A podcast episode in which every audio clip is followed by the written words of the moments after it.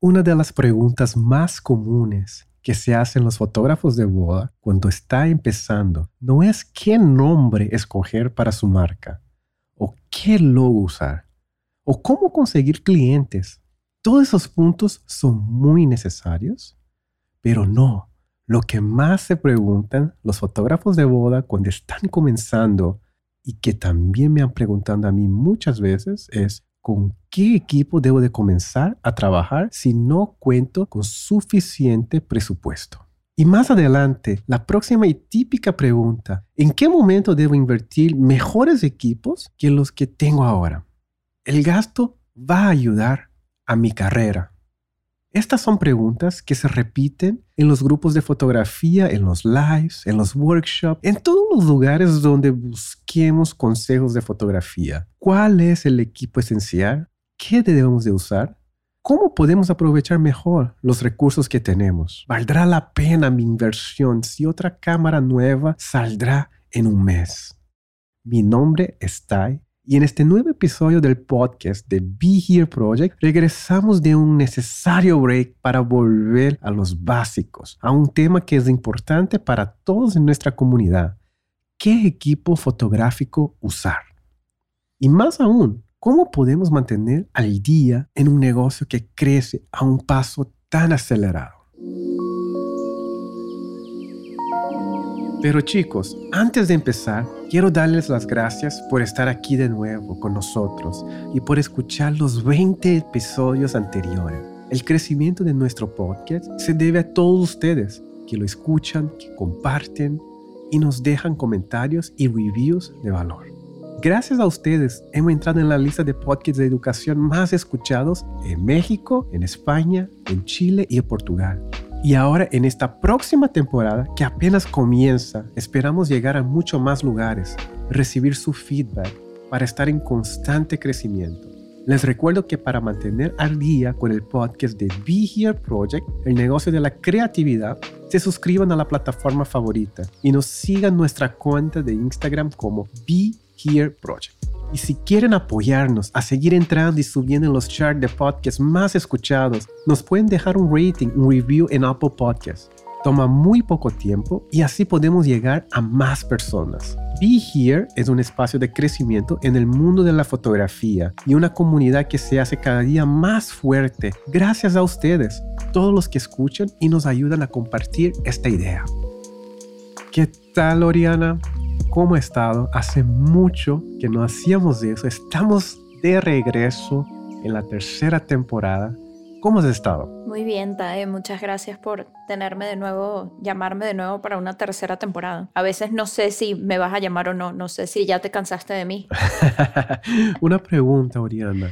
¿Es antiético estar tomando vino mientras grabamos un podcast? No. ¿Cómo crees que yo grabo todos los podcasts? Porque estoy en el mood de celebración. Por fin va a salir ese podcast. Sí, por mí perfecto. Toma lo que quieras. Vino, café, no importa que sean las 10 de la noche, lo que sea. Así que salud a las personas que van empezando y escuchando ese episodio. Antes de empezar, eh, me gustaría dar gracias a todos ustedes que participaron del Congreso Online de Be Here Project. Fueron al final más de 1.200 personas en el Congreso y todo fue muy exitoso. Muchísimas gracias a todos los comentarios, a todas las personas que dieron su tiempo para compartir y mandar un mensaje. Tú, Oriana, acompañaste en Congreso. Sí, sí, creo que escuché, si no la mayoría de, de las ponencias, yo creo que de 10 mínimo ocho escuché. Ahorita no recuerdo cuál se me pasó, pero si no las escuchaba después que terminaban y se mantenían allí en la plataforma. Estuvo maravilloso, de verdad. Saqué muchísima información súper interesante y los comentarios de la gente eran muy acertados. Yo creo que las preguntas que hacía la audiencia ayudaba a que se complementara la información. A veces sentía que sacaba yo más información de los lives de preguntas y respuestas que además estaban abiertos para todo el mundo de las ponencias. Y ojo, las ponencias estuvieron muy buenas, pero las preguntas iban muchísimo más como, ¿sabes? Al grano, como que metían el dedo en la llaga. Y creo que,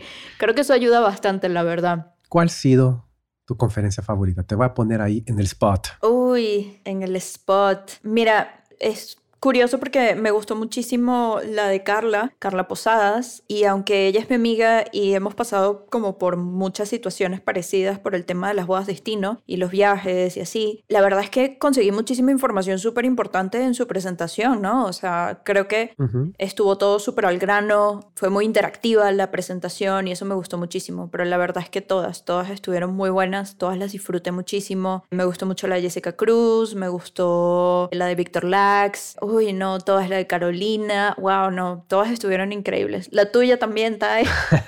Estaba esperando esa respuesta. Iba a quedar un poco ofendido si no saliera. Obviamente. Pero es que de la tuya ya, ya, ya hablamos en el live, porque hicimos el live juntos. Entonces. Era una prueba de lealtad. Sí, sí, sí, sí, claro. Oye, Oriana, estamos regresando desde ese break, estamos así en la locura de la temporada de bodas, ¿no? Sí. Y de alguna manera, qué bueno que conseguimos encontrar ese tiempo. Pero quiero compartir con ustedes, y ni Oriana sabe eso. Mm. Quiero compartir aquí exclusivamente a todos los que escuchan nuestro podcast voy a tener dos sorpresas este año. A ver. Muchos me preguntaron si teníamos un workshop presencial de Be Here Project. ¿Y? Y tengo una mala noticia y buena noticia. ¿Cuál quieres primero, Oriana? Ok. Siempre la mala primero. Siempre la mala primero. Esa es la regla. Sí, claro, para que la buena llegue bien, ¿sabes? Para que dé gusto escucharla. Perfecto. Ahí va la mala. La mala noticia es que no habrá un workshop presencial este año de Be Here ah. Project. Okay, ok, ¿Y entonces? La buena noticia es que voy a participar de un workshop presencial este año en noviembre, pero todavía no les voy a decir. Quizás les voy a ah. decir después que haga el launch. Ok, ok. voy a dejar en el misterio. Ahora, la cuestión es que es un workshop demasiado exclusivo solamente hay espacio para 16 personas, pero ahora, en ese instante, mientras estamos grabando nuestro podcast, ya se vendieron 8. Así que... ¿What? No sé si va a estar disponible para la gente cuando yo anuncie que voy a estar ahí. Pero todavía es secreto y ya se vendieron ocho. Es un secreto, todavía no vamos a lanzar. Yo creo que la próxima semana vamos a hacer algo ahí para hacer el launch. Va a ser buenísimo, va a ser un contenido exclusivo, un contenido que no ha estructurado antes en Be Here Project. Voy a hablar sobre cómo estructurar un business y, lo más importante, voy a hablar de precificar tus servicios, lista de precios, psicología de precios y todo eso. Muy bien. Esa es la primera sorpresa. Y la segunda sorpresa es que vamos a tener finalmente el super workshop. Va a ser online. Ok. El super workshop de finanzas para creativos. Yo creo que voy a lanzar al final del año y va a ser una buena oportunidad para empezar el año bien con las finanzas sanas para 2022 a los que todavía no están en ese proceso de organizar y estructurar. Así que queden pendientes chicos, así que próximamente les voy a dar más información sobre esos dos eventos, pero estoy muy feliz por este podcast. Esa tercera temporada, Oriana, estuve anunciando en las redes sociales que esta temporada en específico va a ser de puro Golden Nuggets. Así es, así es. Estoy muy de acuerdo. Directo al punto, sin entrevistas, sin nada. Tú y yo, 30 minutos así, directo, puros Golden Nuggets tirando. Va a ser una pues. balacera por todos lados. Así que voy a empezar con la primera pregunta, la pregunta sorpresa que te tengo, Oriana, como siempre. Pero ¿cuántas sorpresas más va a haber en este episodio? Cuéntame. Te voy a hacer una pregunta, ¿ok? Estoy lista. Como videógrafa, sí. ¿tú prefieres tener una cámara con sensor cropado. Sí. Y con un lente de 400 milímetros? ¿What? ¿O prefieres tener una full frame con un lente fisheye? ¿Cuál de los dos escoges para documentar una boda? Uy.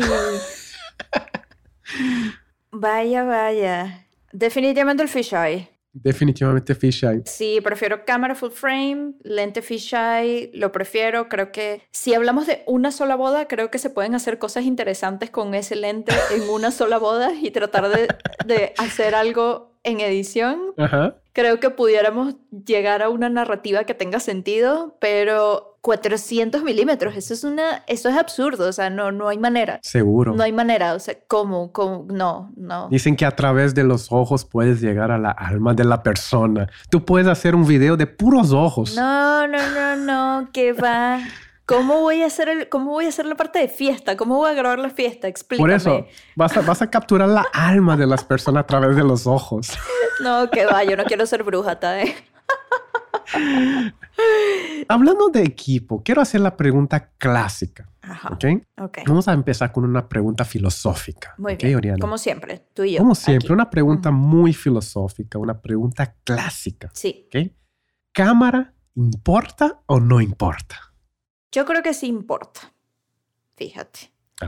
Uh, vas, a, vas a tocar en muchas Sí. fibras sensibles aquí. Pues es que fíjate que yo, o sea, al final del día yo creo que sí importa. No hace el 100% de tu trabajo, evidentemente, pero creo que tener una cámara que se adapte a tus necesidades, que creo que eso es lo importante, que sea una cámara que se adapte a lo que tú necesitas, Ujú. sí te hace la vida mucho más fácil. Es una cámara en la que puedes confiar más, es una cámara que sabes que de alguna manera no te va a dejar mal y es una cámara que tiene herramientas que son las que necesitas para tú poder trabajar, ¿no? Entonces, con cualquier cámara puedes grabar, por ejemplo. Bueno, quizás no con cualquiera, pero con cualquier cámara que tenga video, en mi caso que soy videógrafa, con cualquiera puedo grabar, pero para que mi trabajo a estas alturas de mi carrera se realice en la manera en que necesito que se realice, para mí sí es importante tener la cámara que necesito para eso. Perfecto. Ahora va a decir, y una persona que está empezando, cuando todavía no tiene la técnica que tú tienes o la experiencia que tú tienes. ¿cámara importa sí o no? Es que mm, yo creo que la cámara siempre va a importar. Pero ahora, ¿qué cámara? ¿Qué cámara? creo que necesitas ciertas cosas básicas. Mm. Necesitas herramientas básicas en la cámara, ¿no? Ujú. para que pueda funcionar para lo que necesitas. Porque si grabas con una cámara que no te da la suficiente calidad de imagen que necesitas para trabajar, pues la poca experiencia que tienes sumada a que la cámara no te va a ayudar en nada, pues creo que no es un buen combo, ¿verdad? Ujú. Pero si al caso vamos, por ejemplo, yo creo que ahorita fácilmente una persona que está empezando puede empezar a grabar una boda con un teléfono. Ya. Y digo, si ese es el caso, no necesitas una cámara que cueste 50 mil pesos, pero quizás puedes grabar una boda completa con un teléfono que, no sé, que cueste 18, por decirte. Ujú.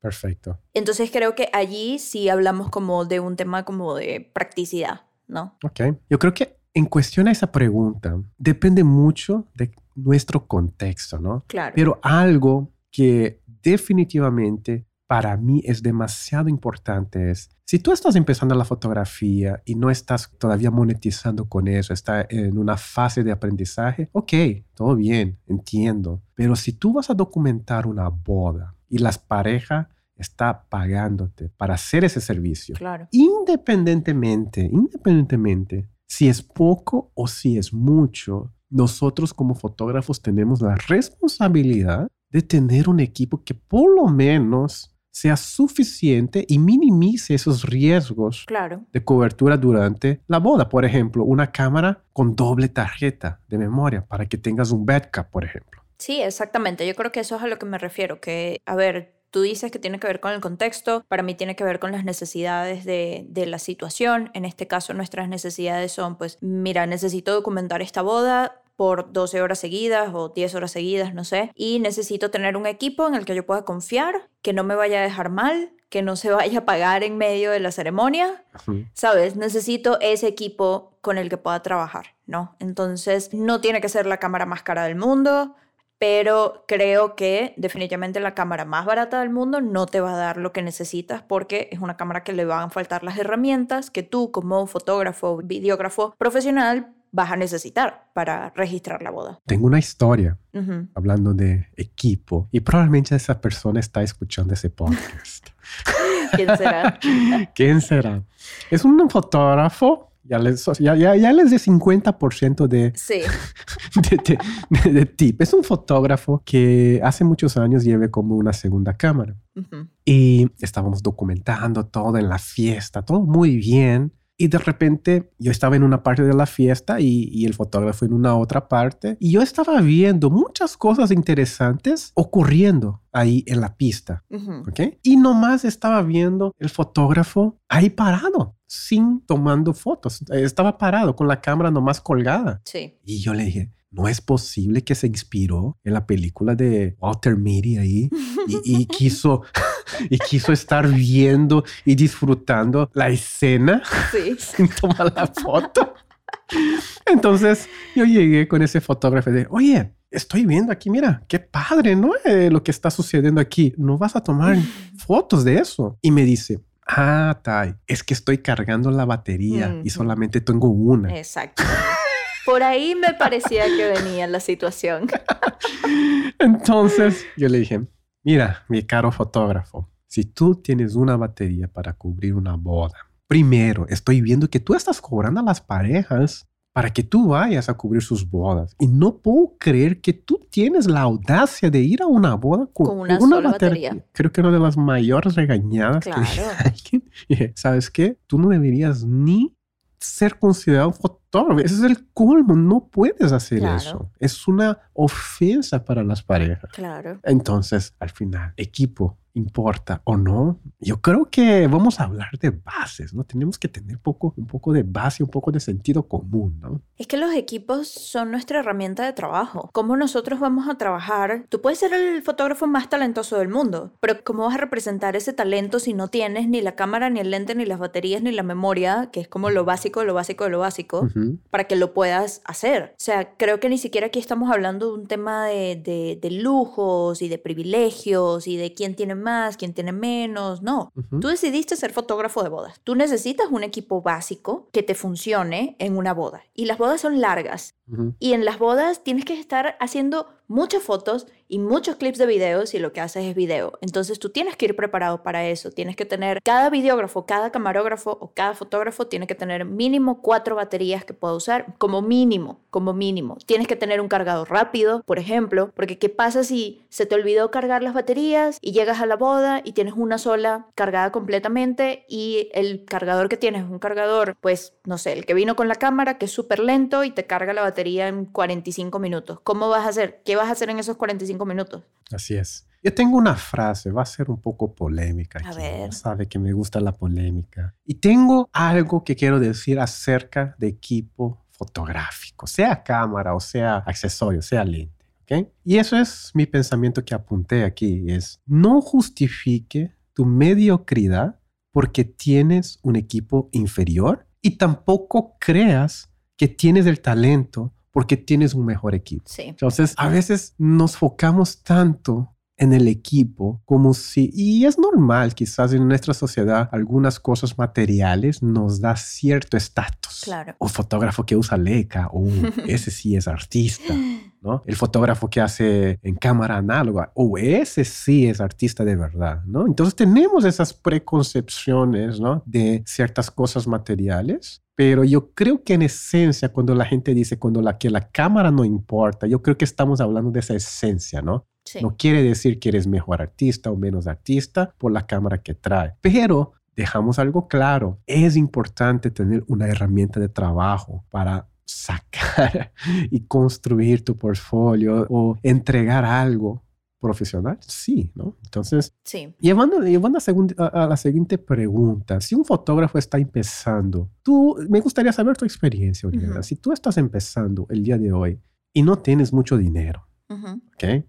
¿Vas a invertir en algo más básico o vas a esperar para tener algo, digamos, mediano? Si yo estoy empezando y no tengo mucho dinero, yo personalmente, yo, Oriana. Pero vamos a dejar claro, aquí. Yo, Oriana. Pero también porque ya yo he trabajado con diferentes equipos, ¿no? Ya yo conozco la herramienta, conozco las cámaras, conozco los lentes, conozco lo que necesito para trabajar, ¿no? Digamos, yo que hago video, que necesito un montón de cosas también de estabilización, etcétera, etcétera. Si yo, Oriana, estuviera empezando mi propia marca mañana, digamos, y en este momento no tengo el capital suficiente para yo comprar el mejor equipo que quisiera comprar, porque con ese es el que trabajo mejor. Yo en este momento primero rentaría mi equipo por un par de bodas, ¿no? Perfecto. La primera solución, entonces. No, no, no compraría, pero rentaría, para hacer las primeras. Sí, y rentaría un buen equipo para empezar. Y eso obviamente lo sumaría, digamos, no lo sumaría, pero sería parte de mi presupuesto para esas bodas. Y si gana menos, está bien también. Ajá, pues sí, o sea, si, si, si gano menos por, por la boda, pues yo sé que mínimo tengo el equipo que necesito para poder hacerla. Pero esto te digo que lo haría yo porque ya sé cuál es la herramienta que necesito usar. Si yo no supiera nada de este mundo, si yo no supiera nada de cámaras, nada de lentes, etcétera, etcétera, quizás me iría por un equipo de mediano costo. No, no me iría ni... ¿Por qué? Porque no me iría por lo más barato porque sabría que quizás eso es algo que, digo, el sentido común me dice que quizás no me va a convenir, que quizás lo barato sale caro, mm. que más adelante pues se va a dañar o voy a tener que cambiarlo, sabes, dentro de dos meses y para qué me tomo como esa molestia. Así es. Yo empezaría por un equipo mediano, empezaría por un equipo usado, por ejemplo, porque quizás puedo conseguir una mejor cámara, pero usada a un precio como más asequible para mí. Y empezaría con lo básico que necesito para trabajar y dentro de, digamos, ya estoy haciendo como un plan de negocio y así, ¿no? Pero... ya, salió del equipo básico, ya fuiste a, bodas de destino. Pero digamos que unas tres o cuatro bodas después empezaría a comprar el resto de las cosas que necesito. Pero a ver, si de verdad quisieras como mi consejo en esta situación, yo rentaría equipo por unas mínimo unas cuatro o cinco bodas, ¿no? Y está bien, no, le voy a ganar completo estas bodas, yo sé, pero creo que esa sería como la cantidad suficiente que necesito, con lo que necesito cobrar en la boda, para yo entonces de esas cinco bodas poder sacar, ¿sabes? El costo de una cámara, de uno o dos lentes básicos o un lente que me funcione como, como un lente, digamos, dinámico, que me funcione para diferentes momentos y algo de equipo básico de estabilización que es súper necesario, ¿no? Por lo menos en video para mí. Perfecto. Vamos a dejar la cuenta de PayPal aquí en la descripción del podcast, chicos, porque les vamos a, estamos ahorrando mínimo unos 500 dólares. Así que si tú eres un fotógrafo que va empezando, por favor depositen por esos Golden Nuggets que te ahorramos años de, experiencia y de conocimiento. Así ayudamos a Ángel a que se compre su lente que necesita. Yo soy de la misma escuela, Oriana. Yo soy que prefiero empezar con algo mediano y soy la persona que probablemente voy a entregar más pizzas para ahorrar ese dinero para comprar un lente mejor. Sí. Y para ser sincero, en la vida real estamos hablando de 200, 300 dólares. Hoy en día un 50, 1.8, un 35.8, una versión más entry level está más o menos ahí, ¿no? 150, 200 dólares. Y si estoy pensando en llevar eso seriamente, yo soy una persona que necesito un poquito de presión. Necesito decir, wow, invertí en eso, ahora tengo que hacer que eso funcione. No voy a dejar mi cámara sentada ahí. Claro. En mi estante, en la mesa, voy a agarrarla y voy a empezar a hacer fotos. Entonces, no sé, yo soy una man, pienso más o menos igual que tú en cuestión de cámara. Sí, quizás de lo que sea, porque si, a ver, si tu meta es desarrollarte en el mundo de las bodas, pero estás empezando así desde cero, cero, cero, y te compras este equipo, sabes, de, de mediana calidad, por decir algo, pues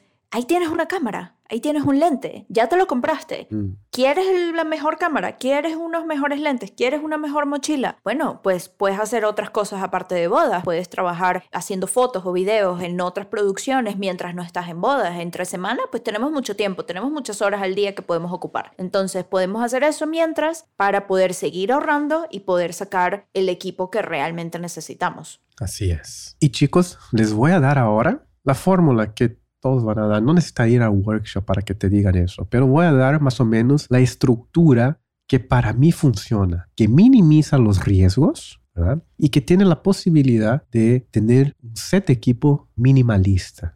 A veces podemos caer que necesitamos mucho equipo, pero para mí lo que ha funcionado es eso. Dos cámaras, una de backup y una que usas, ¿no? Necesito un 35 milímetros, que es el lente que más utilizo, pero necesito un reemplazo para el 35. Entonces, mi reemplazo para el 35 es el lente de 35 2.8. No es el mismo lente, pero si mi 35 llega a caer, tengo el 1635 y puedo hacer con el 35 2.8, no pasa nada. Entonces ahí tengo doble backup de todo. Ahora, en la fiesta voy a necesitar un flash. Tengo un flash principal y tengo un mini LED que llevo. Entonces tengo backup de básicamente todo mi equipo esencial. De ahí puedes agregar un, lente de 85 o un lente de 50. Obviamente tarjetas extras y baterías extras. Yo creo que para mí eso me ha funcionado como backup. No sé cuál es más o menos tu estructura de equipo, Oriana. Pues mira, para mí en video, bueno, es importante definir que también en video casi siempre son equipos de dos personas, entonces casi siempre se tiene que pensar en equipo doble, pero digamos que eres tú única persona que va a ir a la boda y eres tú tu marca personal y pues tú puedes manejar tu boda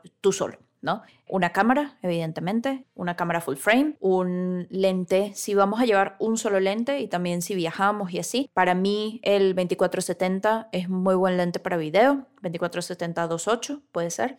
Si no quieres tener un lente zoom porque te gustan más los lentes fijos, para mí en video lo mejor sería quedarse con un 50. Y esto puede ser un poco controversial porque entonces la gente va a decir, bueno, ¿y dónde queda el, lente abierto? ¿no?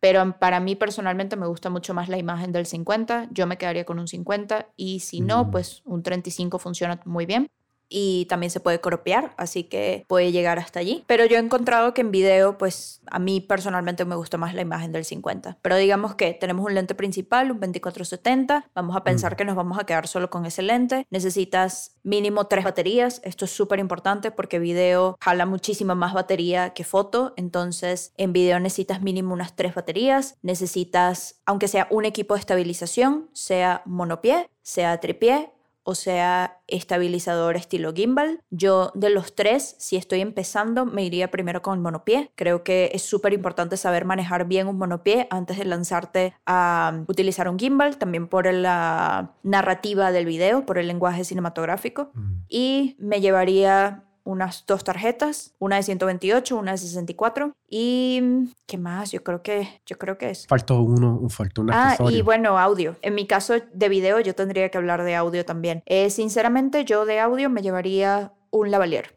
Perfecto. Y con eso resuelvo toda la voz. ¿Y el 400 milímetros? No, 400 milímetros en tus sueños. en tus sueños me voy a llevar para ese capturar, Para capturar la alma de las personas. Espero que te vaya muy bien en tu emprendimiento de video con 400 milímetros, pero yo no lo voy a intentar. Yo voy a poner un copy, voy a, comer, voy a poner el copy y yo capturo la alma de las personas en tu boda a través de los ojos. De los ojos, pero también de las cejas y del vello facial. De los orificios, de todos los orificios de tu cara. De los oídos. Algo que no hablamos mucho estamos muy enfocados en lo que es la cámara, el lente, pero no hablamos tanto de los accesorios, ¿no? Importantísimo. Yo creo que una vez que ya tienes resuelto toda esa parte del lente y eso, la segunda búsqueda más grande del fotógrafo es la, mochila, perfecta. Sí, la mochila. Wow, yo creo que es el santo grial. La mochila perfecta y los zapatos perfectos. Yo creo que esos dos, si alguien ha encontrado deberían de hacer un workshop. Vendería como pan caliente. Solo de mochilas, solo de zapatos. Solo de zapatos, la mejor mochila. Te voy a dar la fórmula secreta que tengo para la mejor mochila que puedas tener, ¿no? Entonces, vamos a hablar un poco de esos accesorios, eh, Oriana. Vamos a empezar con discos duros, algo básico, ¿no? ¿Cómo está estructurado tus discos duros? ¿Qué, cómo, ¿Cómo ha sido tu experiencia con discos duros después de tantos años? Mira, mi experiencia con discos duros ha ido y venido por todos lados del planeta Tierra, para bien y para mal. Me pasó algo terrible con discos duros hace un par de años en la marca en la que trabajaba, porque teníamos una serie de discos duros que habíamos comprado. Recuerdo que habíamos comprado cuatro discos duros de creo que dos teras cada uno o cuatro teras cada uno, no me acuerdo, que eran Western Digital y habíamos leído en los reviews que eran los mejores discos duros que había, que pues no te iban a dejar mal, pues lo que ya sabemos, ¿no? Y estos discos solamente los usábamos para almacenar material de bodas que ya se habían entregado completamente, porque en la oficina, como trabajábamos en formato, digamos, de agencia, teníamos un servidor que era donde teníamos almacenado toda nuestra, toda nuestra información que estaba ongoing, ¿no? O sea, todo lo que se estaba editando actualmente, todo lo que no se había editado todavía, estaba en el servidor. Y todo lo que ya se había entregado estaba en los discos duros. Y mm, pues dio la mala suerte que compramos estos cuatro discos duros para almacenar un montón de bodas que ya habíamos entregado. Y dos de esos discos duros simplemente un día se dañaron. Simplemente los conectamos, nada, o sea, no, no reaccionaron, no hicieron nada.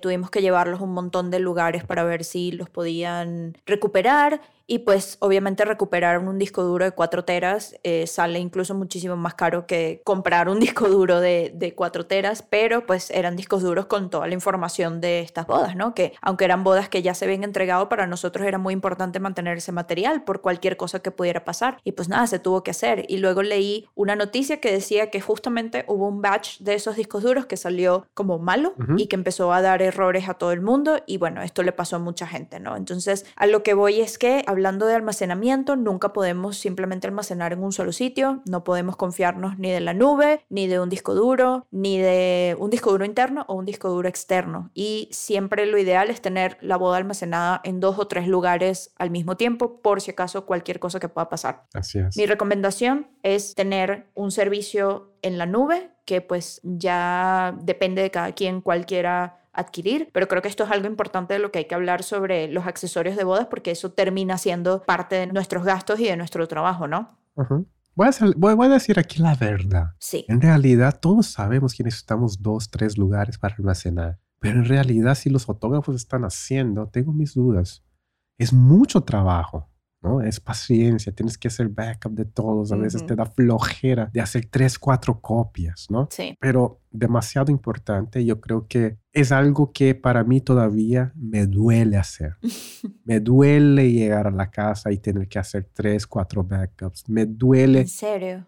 A mí me encanta. Me duele estar preocupado con los archivos, en dónde se va y todo eso. Para mí, eso quiere decir que todavía no estoy en el punto de contratar a alguien que haga eso, pero también no sé si confiaría. Fíjate que yo creo que depende de cada quien. A mí porque ah. me gusta muchísimo la organización, ¿no? Ese es como ah. mi, mi, y ese fue mi trabajo por mucho tiempo como studio manager, por, por ponerle un nombre. Y a mí me encanta ese tema de la organización, específicamente del, del, material. Entonces es algo que yo disfruto hacer. A mí me gusta llegar de la boda, descargar, empezar a mandar ese material a donde lo vaya a mandar. Y bueno, aquí vamos como al punto, ¿no? Tener un almacenamiento en la nube, creo que es súper importante. Yo recomendaría Google Drive. La verdad, Google Drive siento que tiene muy buenos paquetes, pero no sé si tú conocerás otro. Yo uso Dropbox por ahora. Yo, hay algo sobre Dropbox que a mí no me gusta, fíjate. No sé. Ah, ya sé, tú y yo siempre estamos en ese dilema. A, mí, a, mí, me gusta mandar por Dropbox y a ti te encanta hacer por Google Sí, pero bueno, en fin. Y pues lo básico, ¿no? Tener cierta cantidad de discos duros dependiendo de la cantidad de tu material. Yo recomendaría no tener discos duros de más de 2 teras de almacenamiento no llegar a estos de 4, 5, 6, etcétera, porque le pasa algo a 6 teras de material y pues va, y perdiste 6 teras de material. En cambio, si tienes varios de 2 teras, pues si tienes tu información almacenada en diferentes discos duros, claro que tú sepas dónde los tienes, pues si se daña uno, no se te dañan 20 bodas, se te dañan, no sé, 4 bodas o 5 bodas, que digo, igual es terrible, pero digamos, ¿no? Y yo sé que lo más cómodo puede ser comprar uno de 5 o 6 teras, porque ahí ya, ah, ya tengo un solo disco duro y ahí tengo todo. Pero si se te llegara a dañar ese único disco duro que tienes, pues ya perdiste. Sí, así es. No sé dónde ese episodio yo creo que es sin fin. Oriana, yo creo que podríamos estar hablando de todos los procesos, todos los equipos y no hay fin la plática, pero estoy viendo aquí mi caja de, de discos duros que saqué. Toda vez que veo, digo, tengo que organizar otra vez. Y eso es lo que me duele, regresar otra vez a los discos duros viejos, reorganizar, ya sé. tirar lo que tienes que tirar, todas estas cosas. Y se va acumulando. Te digo, si me compras un pasaje en este momento para ir a Mexicali, yo llego y te ayudo a poner todo en orden, te lo prometo. Como maricondo, maricondo para fotógrafos, ahí está, maricondo. Exactamente. Es que me encanta, te lo juro, me encanta. Pero bueno, también dando como una recomendación más específica aún, en este momento creo que están súper de moda estos discos duros externos en estado sólido, eh, especialmente por ejemplo los de SanDisk, que son súper, súper buenos y la verdad los recomendaría muchísimo porque son chiquititos, los puedes llevar a todos lados, son a prueba de golpes, a prueba de caídas y creo que eso es súper necesario tenerlo en cuenta cuando estamos trabajando con material que se mueve por todos lados. Si se hacen bodas destino y estás viajando y necesitas descargar material, pues es importante tener discos duros que aguanten esa mecha, ¿no? Así es, perfecto. Vamos a hablar un poquito de las mochilas. No vamos a, ya estamos extendiendo ese podcast, chicos. Es casi, yo definitivamente estoy seriamente pensando en poner ahí un PayPal, porque es un workshop todo eso. Cada episodio va a ser un workshop esa temporada, chicos. Es algo increíble. Vamos a hablar un poco de mochilas. Okay. ¿Sabe cuál es la, cuál es el dilema de las mochilas? Si quieres algo bonito, no es Mm. tan funcional y no es cómodo. Ajá, Y si eres algo cómodo y funcional, es feo. exactamente. Ese es el gran Entonces dilema. uno piensa, pero es que lo quiero usar en mi vida, no solamente para ir a las bodas, sino también si tengo un viaje y Ajá. tal. Pero es que no se ve bien, parece que estoy grabando una boda siempre. Ándale. Y también hay un factor cool, ¿no? Claro. Llegaron con una mochila bonita en la voz. Claro, pero es que eso es súper importante, es parte de la imagen, ¿no? Que tenemos y la imagen que damos. Pero Ajá. para mí, mira, fíjate que he estado buscando esa mochila perfecta y bueno, YouTube te dice mil cosas, ¿no? Pero más allá de lo que te diga YouTube, creo que la experiencia de cada quien es muy diferente, ¿no? Yo necesito una mochila que tenga buenos bolsillos al frente de la mochila, Ajá. que tenga bolsillos arriba en la mochila para poder acceder súper fácil, que tenga suficiente espacio dentro de la mochila porque yo hago video, entonces yo tengo más equipos de lo normal que, que tienen los fotógrafos y que tenga espacio para una laptop y que no sea tan grande porque yo soy bajita. Yo soy bastante bajita, ¿no? Para los que me conocen no- en que no- persona. Va a pensar que vas a ir al alpinismo y va, Ajá, va- va a escalar la montaña Everest. Y tienes que traer ahí, Sí. Oriana.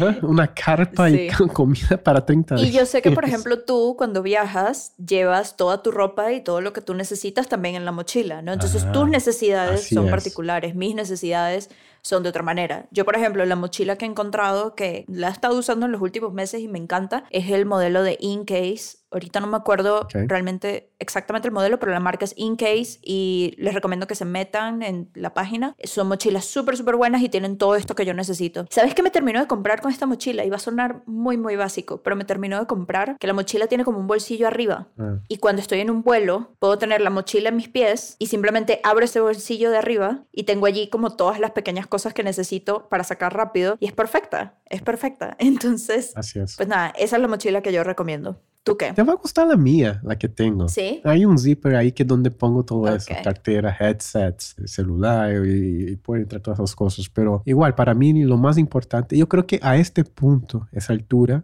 estoy sacrificando el diseño de la Sí. mochila. Ya no me importa ser una tortuga ninja. Ya que no, ya que... ¿Eh? Ya no me importa ser una tortuga. Sí. Lo que necesito es funcionalidad y comodidad. Sí. Necesito que en una mochila pueda estar tres días. Necesito movilidad. Necesito agarrar la mochila y me vaya por cualquier lado. Sí, una mochila que no te calore mucho también creo que es importante, sobre Sí. todo si haces muchas bodas en playa o en climas muy áridos. Una mochila que tenga espacio para una botella de agua, porque estamos todo el día corriendo. Así es. Eh, creo que esas son cositas que de repente uno ve, no sé, ves una mochila que está barata en Amazon, porque, ay, mira, esta mochila está súper barata, ya me voy con esa. Pero cuando estás usándola en el día a día, te das cuenta que vas a necesitar otras herramientas, ¿no? Me gustaría saber esa pregunta. ¿Cuánto de devaluación creará con esas mochilas baratas que te hace sudar en la espalda y llegas a la boda con, con, con la espalda toda sudada? Claro, es que es, es- es un tema súper importante a tomar en cuenta, pienso yo. No sé. Sí, im- imagínate llega con los novios con la espalda toda sudada. Todo el branding y marketing ¿pa' que qué? hiciste se fue para el aire en el momento que te... No, Todas las juntas que tuvimos previas no sirvieron de Todas nada. las juntas que se, se, se fue en el enamoramiento, se acabó, se acabó la pasión Sí. ahí. Y también una mochila que se vea muy bonita, de repente no es una mochila que va a aguantar todo el paso que tú le vas a dar. Porque tú vas a estar llevando esa mochila a todos lados y la vas a tirar en la arena y la vas a tirar en el, el pasto y la vas a dejar al lado del DJ en la fiesta. O sea, esa mochila va a ir a todos lados. Entonces tiene que ser una mochila que pues pueda aguantar ese, ese paso, ¿no? Ese ritmo.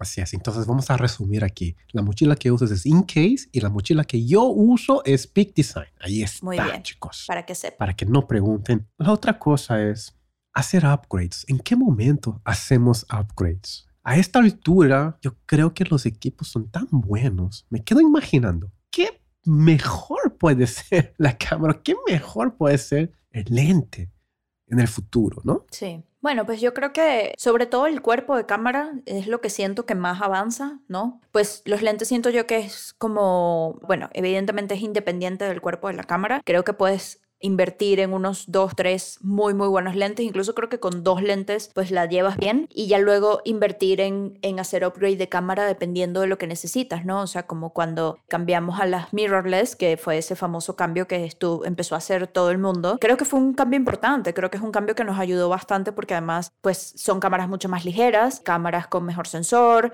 son cámaras que tienen agregadas muchas herramientas que las otras cámaras no tenían. Entonces creo que ese fue un cambio importante. Cuando estás grabando una boda por 12 horas y tienes en tu mano un cuerpo de cámara que pesa, no sé, por decirte algo, 400 gramos o 500 gramos versus un cuerpo de cámara que pesa un kilo y medio, pues tú me dirás si evidentemente la cámara más ligera es la cámara que vas a preferir por 12 horas seguidas, ¿no? Así es. Eh, entonces, ese tipo de cambios cuando son así tan importantes creo que valen la pena. Creo que ya el momento en que lo haga cada quien es muy personal. Yo lo que tomaría en cuenta es cuánto gasté yo en el equipo inicial, cuántas bodas hice con ese equipo inicial, en qué momento se terminó de pagar esa cámara o ese equipo de lo que sea y ya a partir de ahí decir, bueno, ya esta cámara se pagó, ya hice las bodas que tenía que hacer con esta cámara, la voy a vender antes de que se deteriore, que creo que eso es súper importante, antes de deteriorar una cámara y dejarla en sus últimas condiciones, creo que todavía se puede vender una cámara que esté todavía en decente estado, que se le pueda vender a alguien que esté empezando a trabajar y poder todavía sacarle un poquito de lo que de lo que hiciste, de lo que la pagaste, para poder seguir invirtiendo y comprar el próximo equipo, ¿no? Ahí está. Les voy a dar la respuesta en el próximo workshop de finanzas. Les voy a integrar cuándo debes de hacer y cómo vas a hacer el upgrade. No, pero chicos, yo creo que la cuestión de upgrade para mí personalmente, hace, desde que salió la mirrorless, este, todavía tengo la Sony A9 entonces compré cuando salió hace 3, 4 años, ¿ya? Y no siento la necesidad de hacer upgrades. Para mí es una cámara tan perfecta para lo que hago que quedo pensando, ¿qué sigue después de eso? Sí. Pienso de esa manera. En la cuestión de upgrade, en mi estructura de business, no sé si ya, ya estás en ese nivel también, Oriana. Como que ya no me da esa excitación de tener una cámara nueva o un lente nuevo como me daba antes. Cuando yo compraba un accesorio nuevo era una adrenalina inmensa de que, no, llegó el lente, ahorita mismo voy a salir a hacer fotos, ¿no? Sí. Pero ahorita, por ejemplo, tengo, tengo una cámara que compré la, la Backup A7 y no he tomado ni una foto con esa cámara. Y la verdad ni sé si funciona.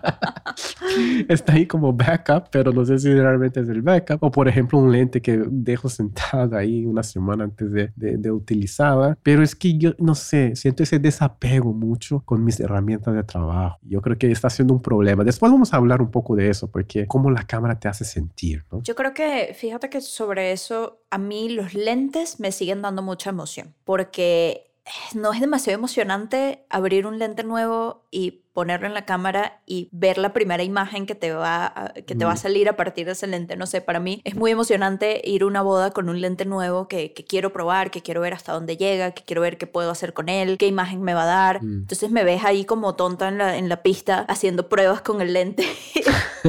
y ya que no, porque ya en la pista ya pasó el resto de la boda, pero sí me gusta mucho, es algo que me emociona. Y sabes que me emociona también, y esto sonará demasiado raro, pero me emociona mucho los accesorios que mm. puedo comprar que me hacen la vida más fácil que no sabía que me iban a hacer la vida más fácil. Como por ejemplo los cargadores rápidos para las baterías. Es algo que me encanta, ¿no? Entonces, si puedo invertir en eso, bueno, increíble. Y si las baterías están listas rápido. Quedaste fascinada con la tecnología de carga rápido. Es súper importante. O por lo menos tener un muy buen case para las memorias. Es algo muy importante para mí también. Es algo que me gusta porque además es, lo uso todos los días, ¿no? Algo que hice ahorita, hace dos semanas, es de tanto que estaba tan estresando con el backup, lo que decidí hacer es compré 20 tarjetas más desde 128 Ajá. Y decidí, ¿sabes qué? Tengo tantas bodas ahorita así seguidas, esa temporada fuerte, que voy a, ¿sabes qué? Voy a, voy a usar una tarjeta por boda y lo voy a dejar nomás ahí guardado, como backup. Sí, no es mala idea, la verdad. Ajá, entonces digo, eh, a veces pensamos así, complicamos las cosas, pero ¿cuánto cuesta una tarjeta? No sé,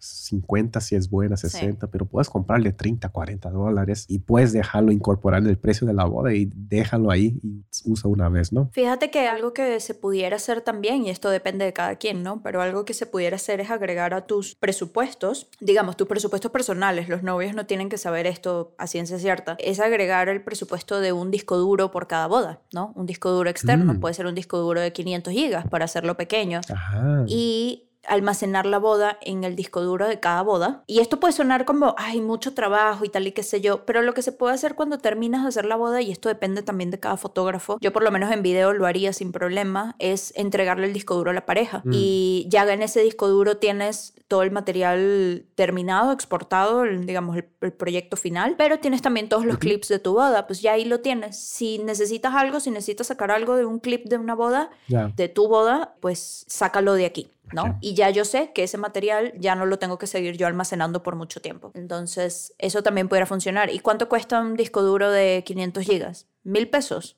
No sé. Agregar eso. Qué rica eres, qué rica eres. ¿Desde cuándo? ¿Desde cuándo 1500? Bueno, pero si, si estás hablando de presupuestos de bodas, eh, una boda No, completa que lo, digamos, no sé, 30 mil, 40 mil, 50 mil pesos, vamos a hablar claro, ¿no? Si estás Sí, estaba, estaba, estaba bromeando con tu Ay, fresacidad. ay, fresacidad. regresando.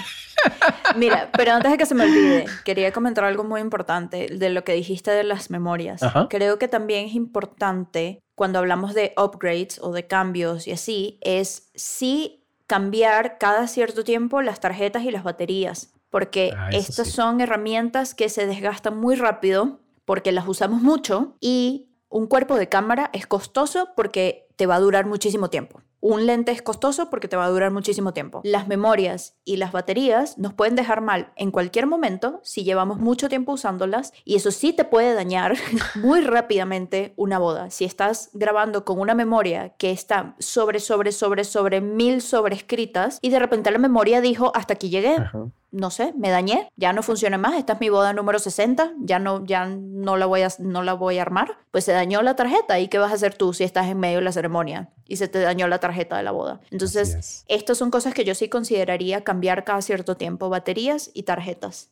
Ok, yo creo que estamos muy entusiasmados, tú y yo. Hace mucho que no hacíamos un podcast. Sí, ya, yo creo que ya. Y, y- y aquí es ilimitado, podemos estar toda la noche Sí. hablando, ya puedes traer tu vino y, Sí, ya, ya. y podemos continuar aquí. Pero voy a terminar con esa historia, ¿ok? Y, y esa persona me está escuchando también. Estoy seguro, 100% me está escuchando. Me va a mandar un mensaje después que escuche ese podcast, seguro. Y le voy a decir, es amigo del otro fotógrafo que había No, llevado como segunda no, cámara. Puras estrellas, está bien, Puras estrellas. Ajá. Ese fotógrafo también un día llevé como segundo fotógrafo. Ok. ¿ah? Terminando la boda, me todo feliz. Dice, Tai, aquí está la tarjeta de memoria con todas mis memorias, mi arte que hice como segundo fotógrafo. Aquí es toda tuya y me entrega. Y lo veo la tarjeta. Parecía que un perro había mordido. Los contactos No. ya, yo, yo físicamente estaba viendo, ya, ya los plásticos de esa ya estaba como que rotos. Salido. Ujú. Ajá, salido. Y dije, ¿qué me estás entregando, Josh?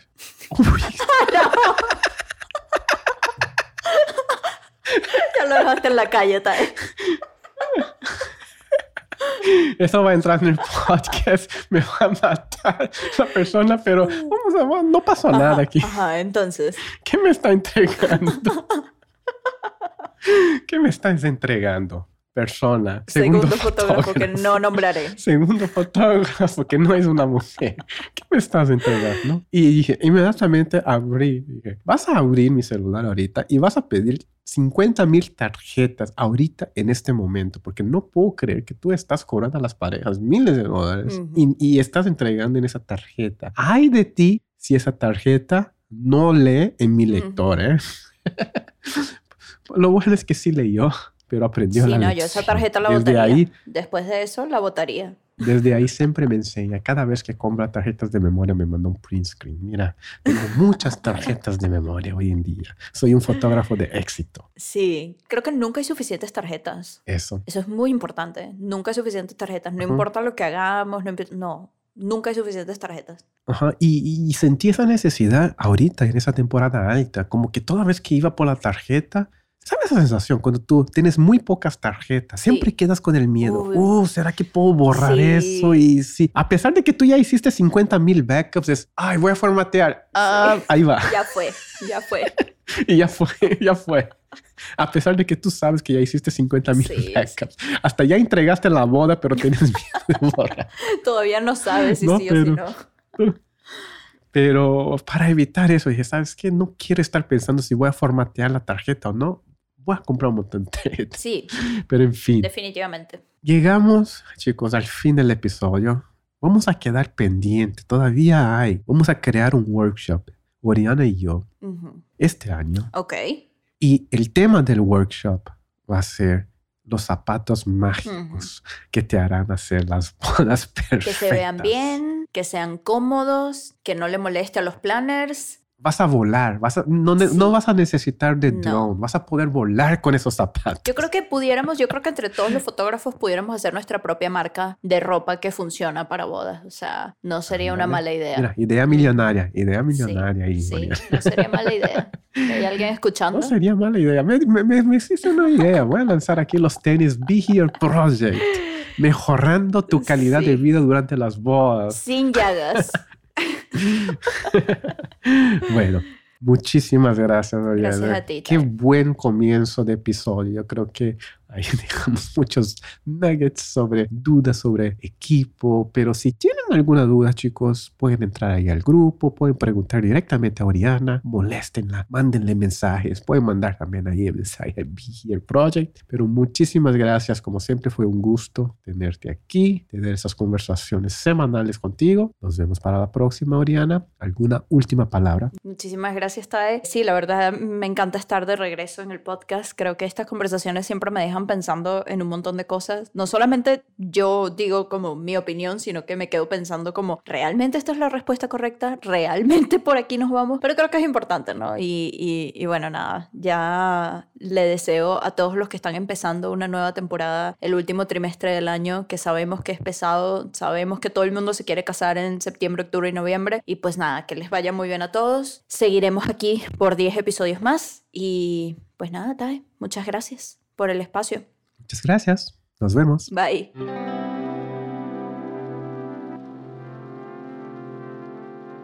Chicos, de nuevo muchas gracias por escuchar. Espero que esa tercera temporada de nuestro podcast siga aportando valor a sus carreras y sus negocios creativos. También recuerden que para mantenerse al día con los episodios del podcast de Be Here Project, se pueden suscribir en Spotify, Apple Podcasts, Google Podcasts o en su plataforma favorita de podcast donde publicamos episodios cada semana. También pueden seguirnos en Instagram como arroba Project, donde encontrarán muchísima información extra referida a nuestros episodios. La comunidad de Be Here Project sigue creciendo en Facebook. Únete al grupo privado de Be Here Project oficial para ser parte de nuestras conversaciones diarias. Y también como extra te puedes suscribir a nuestro canal de YouTube. Todos estos links que mencionamos los pueden encontrar en las notas de este episodio. Mi nombre es Tai. Y mi nombre es Oriana. Y nos vemos en el próximo episodio del podcast de Be Here Project, este espacio donde crecemos todos los días en nuestros negocios de fotografía, de bodas, sin filtros, sin miedos. Hasta luego chicos.